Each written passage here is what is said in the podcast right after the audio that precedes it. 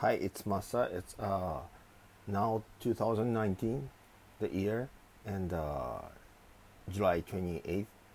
And uh, today I uh, um, I went like a live, in like a video live in uh, internet, and then uh, some people uh, that I used to know uh, they came in, and then one of them is like uh, he's a super talented guy, and then uh, he said uh, he kind of like um uh, his uh, like web service, like he was trying to um, like a startup, didn't really work, so he said that he was kind of hiding right now, and then I talked to him a little bit, but you know, even me like I didn't really successful for like you know older uh, like a products or services you know. And then sometimes it's good you know your business your life sometimes it's good you know sometimes it's bad. But it's no relation to your kind of value you know itself. So you just uh, have to like uh, think of faith in your future self which uh, you can call it uh, your ideal self or higher self or whatever you think uh, you know you convenient to you. And then uh, you just uh, uh, set your goal and it should be like out of your status quo right now.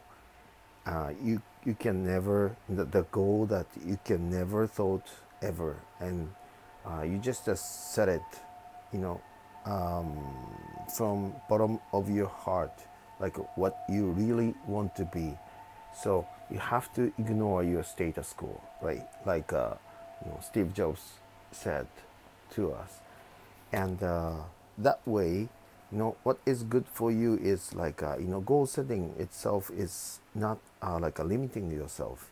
And you will see it's unlimiting you know like uh, uh, it's like a blockbusters or something like that you know or you you just uh, uh, have to find something you know um, very ambitious and uh, maybe uh, if you talk to someone and they're gonna laugh at me kind of like a goal.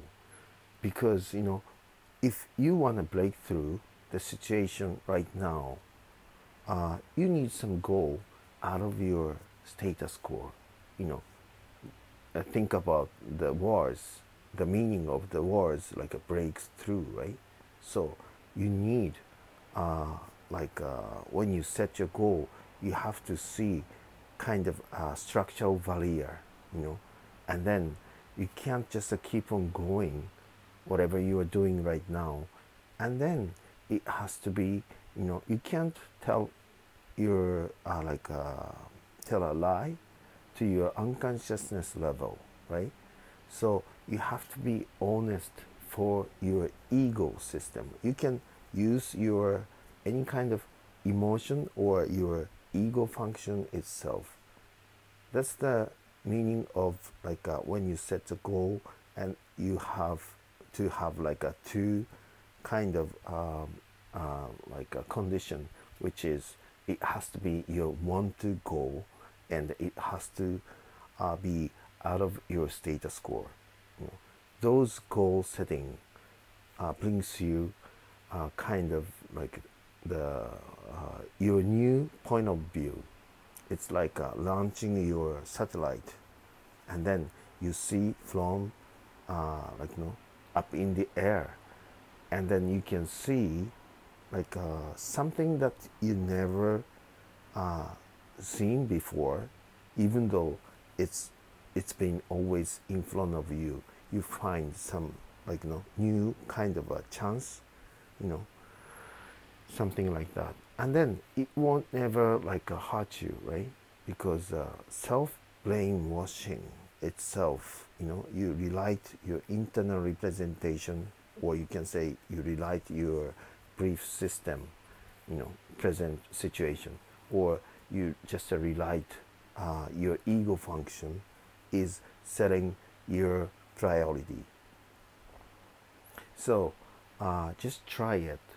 It's very safe and you will see i mean you already see you know you already know like uh, just a staying in your status quo it's dangerous. You have to notice it if you aware of it you know maybe uh, you should you will uh, like uh, know um, you need to set your new goal and then updating like every day or every um, like a moment. Thank you very much